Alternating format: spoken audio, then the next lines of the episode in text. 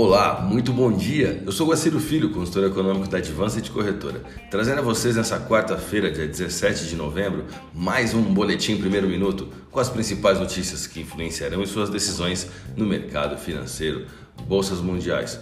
A bolsa de Xangai encerrou o dia com alta de 0,44%, enquanto a bolsa japonesa Nikkei queda de 0,40%. Mercado futuro norte-americano. Dow Jones Futuro, queda de 0,07%, S&P 500, queda de 0,05%, Nasdaq, alta de 0,03%, Europa, DAX, alta de 0,12%. Monitorando a maior economia do mundo, o dólar vem em recuperação desde que dados de inflação dos Estados Unidos, divulgados na semana passada, mostraram que os preços ao consumidor subiram a taxa mais alta desde 1990, alimentando especulações de que o Fed pode elevar as taxas de juros mais cedo do que o esperado. Ontem, dia 16, a divisa norte-americana alcançou uma máxima de 16 meses depois que dados mostraram que os consumidores americanos deixaram de lado a alta dos preços e levaram as vendas no varejo a ter um aumento mais forte do que o esperado no mês passado, enquanto o euro caía em meio a preocupações com o crescimento econômico e um aumento nos casos de Covid na Europa. Como antecipamos sobre a grande possibilidade de um ajuste na taxa cambial do dólar com o real brasileiro na sessão pós-feriado, o dólar precificou sua valorização, atingindo uma alta de quase 1%. A maior valorização no dólar no mercado global elevou a uma taxa máxima de 16 meses e encontra solo fértil que potencializa essa valorização diante do cenário fiscal doméstico conturbado.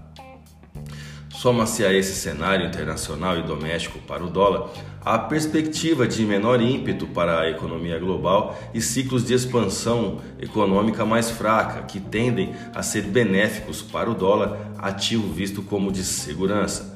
Enquanto isso, o Fed, o presidente dos Estados Unidos, Biden, disse que tomará uma decisão final sobre a nomeação para o comando da autarquia né, do Banco Central norte-americano em cerca de quatro dias.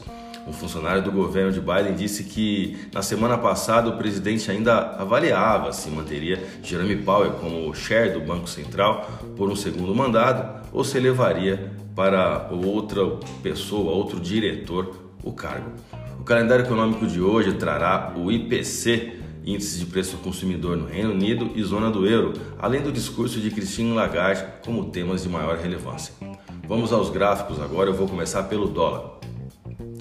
Tecnicamente, a pressão compradora do dólar voltou no cenário global nas últimas 48 horas bancárias, com a paridade no Brasil, dólar real brasileiro, caminhando entre a resistência R1 de 5,5706 e o suporte S5 em 5,4533.